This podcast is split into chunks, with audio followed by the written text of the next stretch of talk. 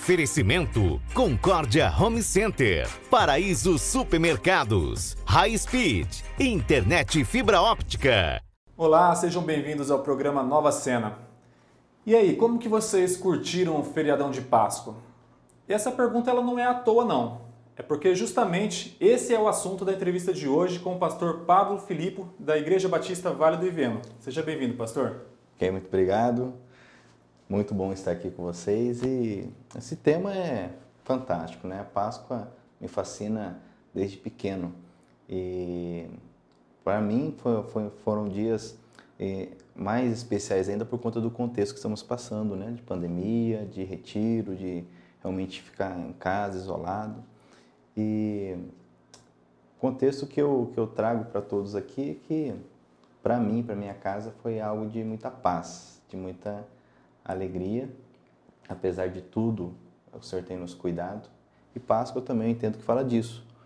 Um perigo né, que passa por sobre aqueles que creem no Senhor, né? ou seja, o Senhor guarda enquanto o perigo está passando. E nós estamos em todas as redes sociais. Então, se você ainda não conhece o nosso canal no YouTube, se inscreva, ative o sininho para receber todas as nossas notificações e nos siga também no Facebook e Instagram. Nós também estamos no Spotify. Pastor, no início eu falei sobre, perguntei né, como as pessoas curtiram o feriado de Páscoa. Mas a Páscoa é algo para é, é uma data para se comemorar, para se refletir. Qual, qual é a sua interpretação a respeito? Bom, o comemorar é trazer a memória, né? Então, nós entendemos que trazer a memória a Páscoa é necessário. Às vezes se entende que comemorar é uma festa, né? Sim. Também não deixa de ser. Mas especificamente em relação a esse momento, eu entendo como de muita reflexão, quando nós compreendemos o de fato que é a Páscoa. A minha compreensão judaico-cristã, ela começa lá em Êxodo, capítulo 12, quando Deus institui a Páscoa, é, determinando a Moisés que ao sair da terra do Egito como escravos, se tornando agora livres, libertos, eles precisariam então fazer todo um, um ritual e através desse ritual Deus ministraria o coração deles o, o livramento, porque viria, estava vindo já há algum tempo, e ali seria o fechamento de um juízo sobre o Egito, sobre aquela nação, sobre aquele povo. E com aquilo que eles estavam fazendo, que basicamente era a utilização dos elementos, um cordeiro, é, ervas amargas e o pão sem fermento, com o uso desses elementos, inclusive passando sangue ali sobre o umbral das portas, eles estariam protegidos. E a Bíblia nos narra que ali o Senhor então passa por cima, o anjo é, da morte passa por cima das casas de forma que não, não os toca. Tanto é que é, a palavra Páscoa vem lá do hebraico, é, do verbo passar, que significa justamente passar por cima. E é, nessa continuidade histórica, chegamos no Novo Testamento, em que então surge o Senhor Jesus, e João Batista, ao vê-lo, diz: Este é o Cordeiro de Deus, que tira o pecado do mundo. E com essa compreensão que a Bíblia é, é uma só, né? a antiga aliança, nova aliança, uma continuidade. Então o Senhor Jesus ele se entrega por nós, derrama o seu sangue por nós. Essas ervas amargas, outrora utilizadas no Êxodo, é, eram utilizadas para trazer à memória a amargura do pecado, da escravidão. Então é um momento de reflexão. Tem muita simbologia em tudo, né? Muita simbologia e é interessante porque é, a Páscoa corretamente celebrada, ela traz esse momento de reflexão. Jesus morreu. E por que, que ele morreu? Né? O cristianismo nos entende, é, entende é, com base na palavra, que não foi um mártir, não foi um, um, alguém que veio com uma ideia diferente, foi surpreendido pelas autoridades romanas e por isso morreu. Não, a palavra nos diz que o Senhor Jesus é o próprio Deus. E ele decide então vir até nós. Tanto é que eu, normalmente eu faço um paralelo com a religião. O termo religião vem de religare, que é a ideia do homem se religar a Deus. Mas o evangelho ele vai além, porque na verdade é o próprio Deus que vem até nós. Tanto que no evangelho de João, no primeiro capítulo, já começa narrando isso, que o verbo que do início, o verbo que fez todas as coisas, ele se fez carne e habitou entre nós. Então ele vem e morre. Ou seja, foi necessário ele morrer. Na semana da paixão, nós vemos, por exemplo, que o Senhor Jesus orando ao Pai, dizendo: Pai, se for possível, passe de mim este cálice, mas seja feita a sua vontade. Você percebe então que não foi possível retirar essa necessidade da morte do Senhor Jesus. Então, as ervas amargas não falam do pecado, da amargura do pecado e das consequências do pecado. Uma palavra que hoje em dia é tida como é, ultrapassada, retrógrada. Se falar em pecado, vivemos num contexto onde é, simpatiza muito o direito, a, o direito de ser feliz, é, a, a, o direito de se realizar, mas se esquece muitas vezes dos deveres. E o pecado passa por essa questão dos deveres. Quando nós quebramos os nossos deveres para com Deus, estamos pecando. Isso traz consequências. E no caso, a maior consequência é a morte. O Senhor Jesus, Jesus então, ele morre no meu lugar, morre no lugar daqueles que creem nele. E no domingo de Páscoa, então, ele ressuscita, que é a vida. E mais do que a vida, é a libertação. Por que eu digo que é mais do que a vida? Porque a libertação ela é necessária para alcançarmos a vida. Porque se eu não estiver liberto do pecado, eu não consigo alcançar a vida que é o Senhor Jesus. Tanto é que a Bíblia diz que o Senhor Jesus ele veio para nos libertar da escravidão que a morte produz. Então, o medo da morte, melhor dizendo. Então, nós somos escravos pelo medo da morte. Jesus veio então para tirar esse medo da morte, gerando vida, e uma vida verdadeira. Então, realmente, esse período de Páscoa que nós passamos é para refletir no sentido de se é, contristar pelos pecados, mas também de se alegrar, porque eu não, é, no, no, em última instância, eu não vou arcar com as consequências do pecado se eu entrego a minha vida ao Senhor Jesus. E me arrependo verdadeiramente. Ele me lava e me perdoa. E isso é a graça. A graça que o Senhor falou a Paulo: Paulo, a minha graça te basta.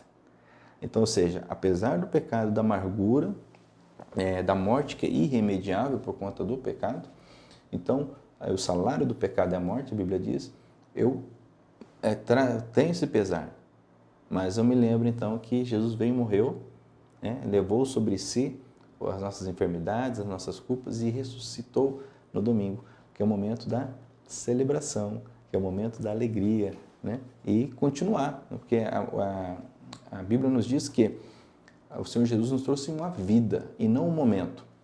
Então, a vida é feita de momentos, mas a vida ela é ampla.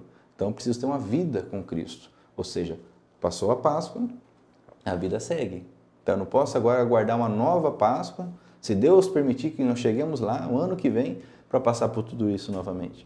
Eu preciso constantemente nessa vida, nesse, nessa, nesse cotidiano, refletir, é, pedir perdão, perdoar, agradecer ao Senhor pelo sacrifício, pela ressurreição, muito embora a esse momento específico, mas não posso ficar atrelado, preso nele, porque senão eu caio no que alguns chamam de religiosidade vã, ou seja, eu tenho uma vida é, dirigida por mim mesmo, da forma como eu quero, porque o cristianismo é uma vida que é dirigida pelo Senhor. O salmista diz: O Senhor é meu pastor, nada me faltará. O pastor é o que guia, o que direciona. O Senhor Jesus Cristo é chamado de pastor e bispo das nossas almas. Então, a minha vida deve ser, a vida do cristão é guiada por Cristo, ok? Então, é, esse cotidiano precisa acontecer, porque senão eu fico vivendo de momentos é, é emotivos, né? Porque realmente chega um período agora, como nós passamos a, sexta-feira, né? semana a, a, é, é, Semana Santa, e a, a, os filmes, os teatros, que, que trazem muita memória essa questão do sacrifício, e são momentos emotivos. Mas o momento emotivo não, não transforma ninguém, é um momento. O momento emotivo pode me levar a uma reflexão e, que, e, e passado a emoção, eu preciso então tomar uma postura, tomar uma posição. Porque motivar é fácil. Uma peça de teatro motiva, um filme motiva. Quantos que foram motivados agora no período da Páscoa? Mas está aí agora. E, e, hoje é terça, né? Uhum, é terça-feira. Então, é, pense comigo. Tá, foi domingo. Como é que estamos hoje, terça-feira, dois dias após? E daqui uma semana, daqui um mês? Então, o grande desafio é transformar essa reflexão em algo diário, cotidiano, é, dentro do, do, da nossa realidade, que cada um tem a sua realidade, é, com as suas dificuldades, sua correria, são muitos afazeres, enfim mas é realmente um período muito é, importante. O senhor mencionou sobre filmes, teatros. Na época do Natal, eu verifiquei muito isso conversando com a minha esposa, assistindo Netflix, né, nos filmes de Natal. E a gente se deparou com três, quatro filmes ali que o nascimento de Jesus sequer foi mencionado. E por, por mais que a gente sabe que não foi naquela data específica e tudo, mas convencionou-se assim, né? E esse processo de mercantilização foi sendo passado de geração em geração. A indústria se apossou em boa parte disso, ao ponto de a gente chegar de assistir esses filmes e não ouvir a palavra, o nome de Jesus, por exemplo, apenas a, o contexto de Papai Noel, de vendas de Natal e tudo mais.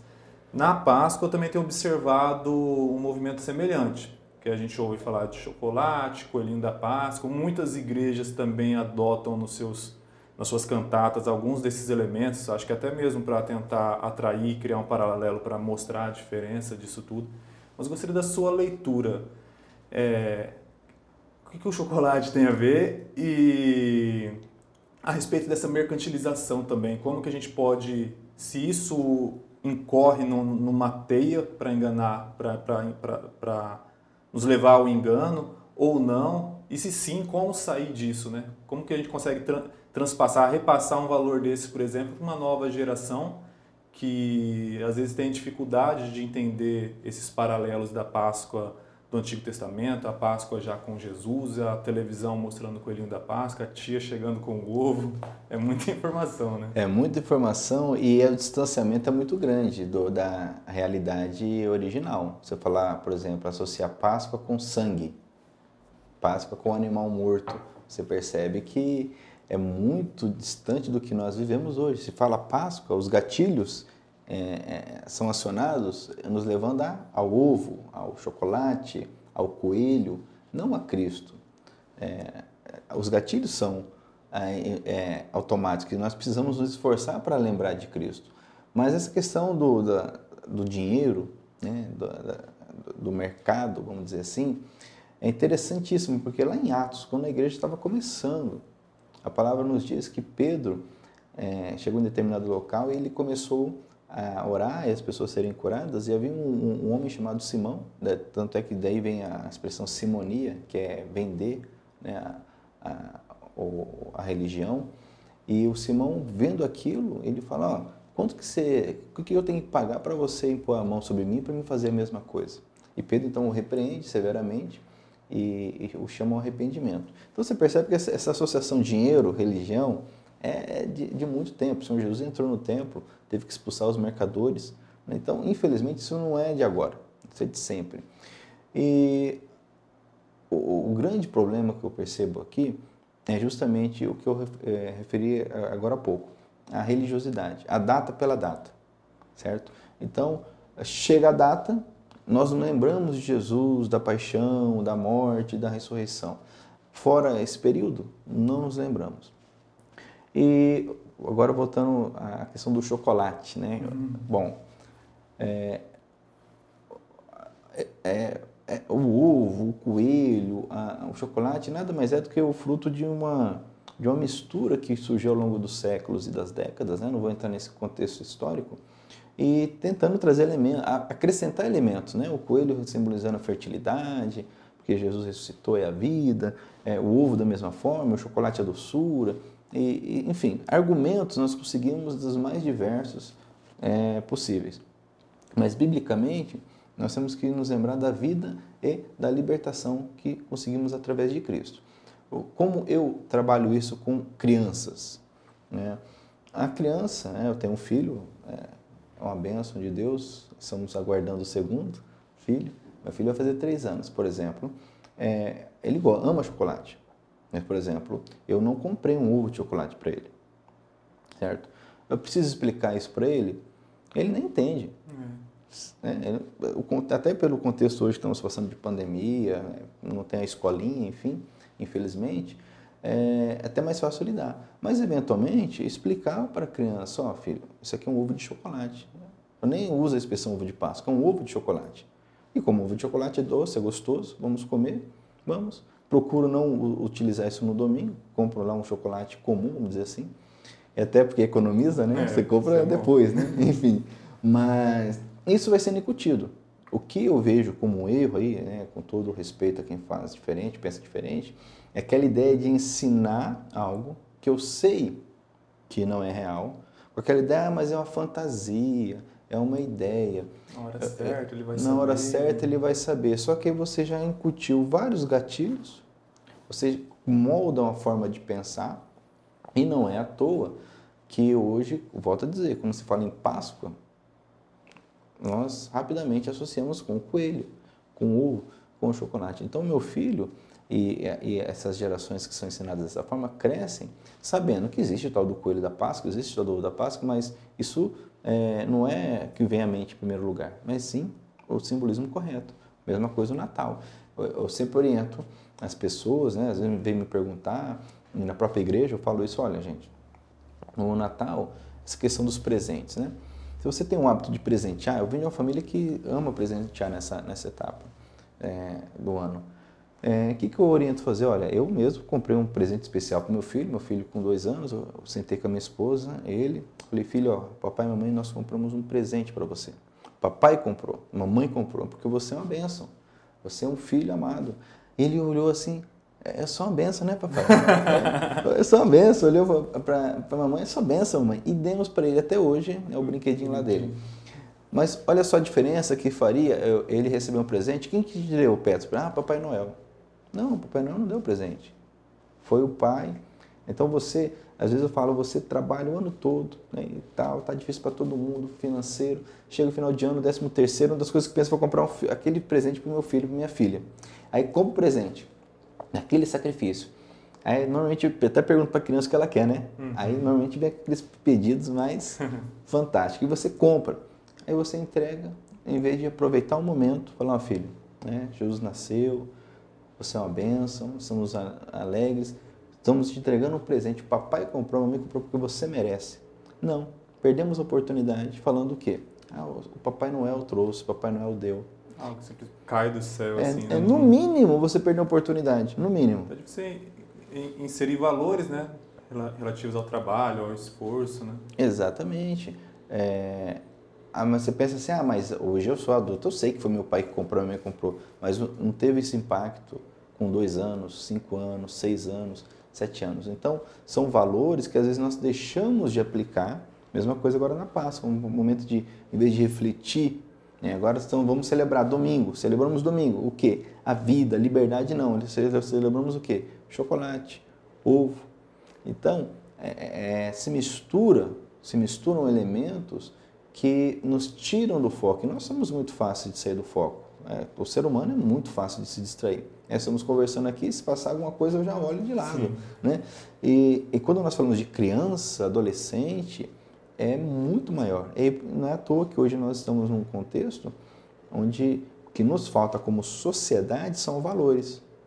São valores. Nós vivemos num período de extremismo, vivemos num momento de é, as pessoas querem porque querem se expressar, as redes sociais são utilizadas é, com, com esse contexto de se expressar, se expressar, mas valores mesmo nos faltam por conta, um, um dos motivos é nos deixar levar pela onda, pelo, pela propaganda, pelo comercial. Você vê um comercial de Páscoa com coelho de chocolate, meu Deus do céu, fantástico. Você vê uma propaganda de Papai Noel, meu Deus do céu, é, é porque é bem feito. É, são profissionais, são Sim. pessoas que trabalham para isso. Então, o nosso grande desafio, eu digo à igreja, de nadar contra a maré, é realmente é bater, bater, bater, bater, falar, falar, falar. A Bíblia nos orienta o seguinte, é, é, encuque, né? ou seja, Coloque na mente dos seus filhos esses mandamentos, de dia e de noite, ao se deitar e ao se levantar.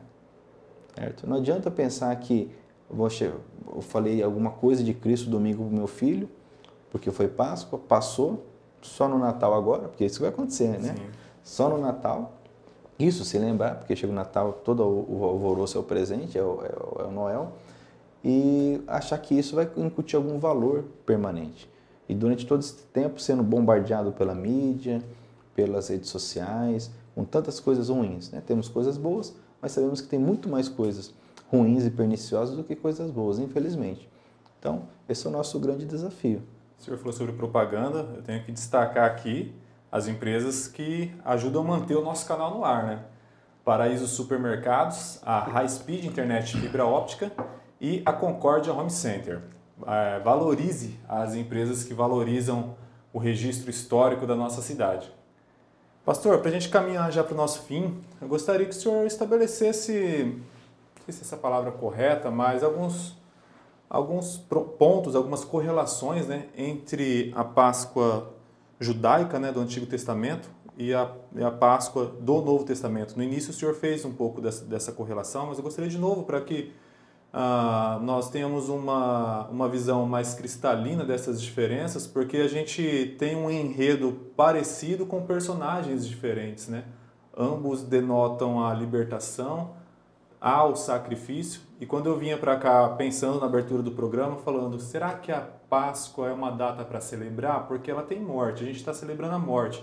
Então lembrei, não, a gente está celebrando a vida, a ressurreição, né? Eu acho que o mais, que o mais impactante.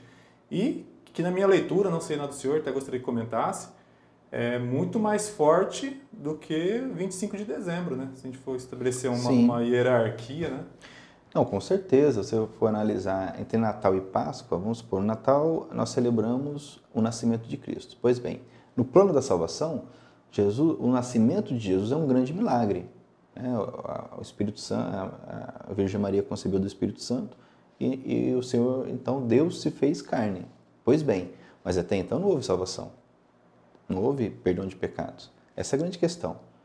A salvação, ou seja, o preço pago pelo pecado, que é a morte, porque a Bíblia diz claramente que o salário do pecado é a morte. O preço pago só foi feito na Páscoa, quando Jesus morreu na cruz. Então, a morte vicária de Jesus, a morte que nos substitui, a morte de Cristo, é que é a grande salvação, a grande libertação. O Natal é, faz parte do processo. Mas vamos supor que Jesus tivesse vindo ao mundo, de forma, da forma, na forma como veio, milagrosa, e anos depois ascendesse ao céu sem morrer em nosso lugar. É, as tentações também, né? As tentações ele que ele passou se ele né? tivesse cedido, quando ele orou ao Pai, dizendo se for possível passe de mim esse cálice, se ele tivesse deixado a missão. Então, perceba que realmente o ápice, o, o, o grande momento é a ressurreição, porque ali Jesus vence a morte, que é o grande inimigo do homem. Volto a dizer, o autor aos Hebreus escreve que Jesus veio para nos libertar da escravidão do medo da morte. O homem teme a morte. A morte escraviza, e não só a morte física, a morte social, a morte econômica. Isso traz um pânico, medo, tira o sono, tira a saúde da, da humanidade. Mas traçando o um paralelo entre o Antigo e o Novo. Primeiro, assim, o que, o que eu entendo? Que a Bíblia é uma só, a palavra de Deus é uma só. É, um grande erro é, ao longo da história foi tentar separar é, a Bíblia, chamada judaica, da, do chamado Novo Testamento. Isso decorreu de vários fatores, é, preconceitos, antissemitismo, enfim. E hoje nós temos aqueles que vão para o lado do, do judaizante, né? que quer voltar às raízes judaicas, de uma forma extrema também. Mas a, a, a leitura que eu faço é a seguinte: primeiro, Jesus ele pregou o Antigo Testamento. A Bíblia diz que ele chegou na sinagoga, abriu o livro de Isaías e falou: Olha, hoje se cumpriu essa, essa escritura. Ele pregou sobre Adão e Eva, ele pregou sobre Noé, ele pregou sobre Sodoma e Gomorra. Era a Bíblia que Jesus tinha. Ele nasceu judeu, né? Ele é judeu. Frequentador de sinagoga. Sem, sem né? dúvida. Os apóstolos usavam qual Bíblia para pregar? Você pega ali, por exemplo, na estrada de Emaús, após a ressurreição, que ele aparece para dois discípulos, a Bíblia diz que ele, passando pela lei, os profetas e, e, e os escritos, ele discorre mostrando que ele é o, o que Jesus havia de vir né, que ele era o Messias que havia de vir. Então, Jesus Cristo, e a própria palavra Cristo, o que, que significa Cristo? Alguns às vezes acham que é um sobrenome de Jesus, né? É. Seria José Cristo, Maria Cristo, aí Jesus nasceu Jesus Cristo. Não, Cristo é um título. Jesus o Cristo, é igual Batista, João o Batista, o que batizava. E aí chegou para nós Batista, João, Jesus Cristo. Cristo é um título que significa ungido, que em hebraico, isso vem do grego, que é, que é a língua do Novo Testamento. Em hebraico, é o Messias, o Machia, que também é ungido. E o ungido, no Antigo Testamento, é aquele que estava prometido para vir reinar, para vir salvar, para ser o novo profeta, o novo rei, o novo sacerdote. Pois bem, a Páscoa instituída por Cristo, no meu entendimento, é simplesmente uma, é uma revelação do que é, é a realidade. O autor aos Hebreus escreve que Jesus ele é a realidade. O, as figuras do Antigo Testamento eram uma sombra. Jesus é a realidade. Então, aquelas figuras, o cordeiro pascal, as ervas amargas, o pão sem fermento que Moisés instituiu por ordem de Deus, era uma figura, uma demonstração do que? De algo maior que viria. Ou seja, hoje não há mais necessidade, nós que cremos que Jesus cumpriu as Escrituras, porque é o, o judeu que ele entende que esse Messias ainda não veio, ele aguarda o Messias. Há já existe um número cada vez maior de judeus messiânicos que eles entendem que Jesus é o Messias. Então, aqueles que, como nós, entendem que Jesus cumpriu, porque tem um cristão também errado, que parece que é, a Bíblia começa em Mateus, nos Evangelhos. né? Não consegue nem entender Jesus no Antigo Testamento. Por exemplo, João escreve no capítulo 1, é, no princípio era o verbo, e o verbo era Deus, e o verbo estava com Deus, e tudo que existe foi feito através dele. E no versículo 14 ele diz, o verbo se fez carne e habitou entre nós, que é Jesus. Então, você consegue ler Gênesis, capítulo 1, dizendo, no princípio né, é, é, é, havia o caos, havia tudo, é, é, trevas, e, e, a palavra de Deus, então Deus diz, haja luz e houve luz. Essa palavra quem é? É Jesus. Então, muitos não conseguem enxergar Jesus nos profetas, nas escrituras. Muito relacionado, né? Muito. Isso vem de uma cultura, uma cultura, se você pegar a cultura cristã, é, ocidental, passando por Roma, depois o protestantismo, e, e, e, foram vícios que foram sendo passados que tentando é, desassociar algo que não tem como desassociar. Então, Jesus ele veio e cumpriu de uma vez por todas. Então, por que, que não matamos mais um cordeiro anualmente? Porque o verdadeiro cordeiro surgiu e veio. Ante, antes, era necessário fazer na expectativa, virar alguém. Agora já veio. Essa é a grande relação. É, esse é o entendimento que nós temos que ter. E a libertação que o povo de Israel teve saindo do Egito é o que nós, todos nós, né, inclusive eles, nós temos através de Cristo a, a, a saída né, do, do, do, império da morte, do império é, do pecado. Ou seja, nós temos uma escravidão, porque o povo estava escravo no Egito, e nós temos uma escravidão, porque a Bíblia diz que o pecado escraviza, que Jesus veio para libertar da escravidão do medo da morte, que o salário do pecado é a morte. Então nós saímos dessa escravidão a ponto de um cristão autêntico, verdadeiro, ele é, não ter problema algum em ser um mártir, morrer. Né? Não aquela morte é, no intuito de destruir, matar alguém, mas morrer pelo Evangelho, como os primeiros morreram. Por que a morte não era um problema? Porque estavam livres. A verdadeira liberdade. Não é porque temer a morte. Agora, o cristianismo que nós vemos muitas vezes é tão, está tão afastado dessa realidade que, pelo contrário, nós queremos é aqui. Nós queremos o céu aqui. Queremos as bênçãos aqui. Queremos que tudo se realize aqui. Quando Jesus disse, olha, eu vou para junto do Pai e vou preparar moradas. Então nós temos moradas nos aguardando. Mas a, ao longo dos séculos é, foi se perdendo esse, esse, esse simbolismo e essa realidade em Cristo. Então, quando eu leio o Êxodo, por exemplo, capítulo 12, entendendo, olha, o povo de Israel foi liberto do, da escravidão. Né? E, e, o sangue na porta impediu a morte. Né? Jesus derramou o sangue, esse sangue na porta do meu coração, porque Jesus falou: se nós cremos, ele virá fazer morada em nós. Na porta do meu coração, então, me impede, ou me liberta do pecado, impede a morte de me alcançar, a morte verdadeira né? porque é o que a Bíblia chama de segunda morte, que é a morte que, que, é, que é, a gente chama de inferno, né? que é outra, outra tema para outra entrevista, né? é o inferno. Mas é a chamada de segunda morte. O, o, verdadeiro cristão não teme a morte. Hoje, hoje tem cristão que você fala aí Jesus vai voltar, a pessoa está com medo de Jesus voltar, quer dizer, é, percebe-se uma falta de compreensão do que é o Evangelho, do que é a obra de Cristo na cruz. E muito por conta, volto na questão do dinheiro do materialismo. Certo? Então, hoje, em vez de se pregar o arrependimento, a salvação, a mudança de vida, ou aguardar um, pós-vir, um pós-vida em Cristo, prega-se o quê? Não, você vai ser abençoado, você vai acontecer aqui. E, só que se a gente vai nessa toada, você começa a ler os evangelhos, não, não faz sentido. Né? A obra de Cristo fica sem sentido.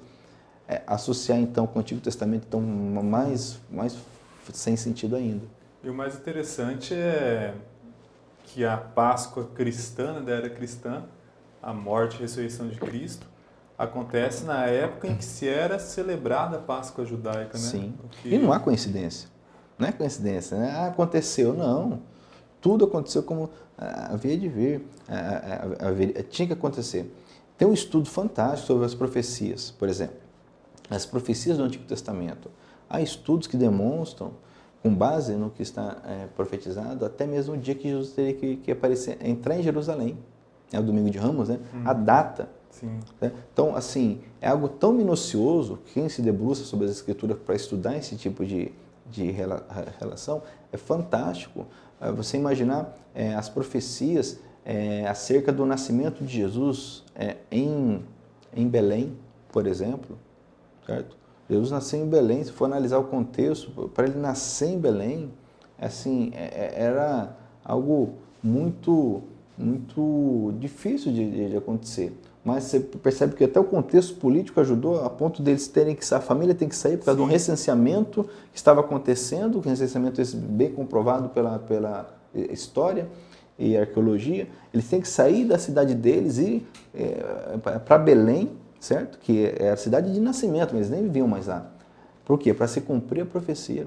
Quer dizer, talvez se alguém chegasse para José e Maria e falasse, olha, Jesus precisa nascer em Belém porque está profetizado. Talvez eles nem, nem, nem fossem.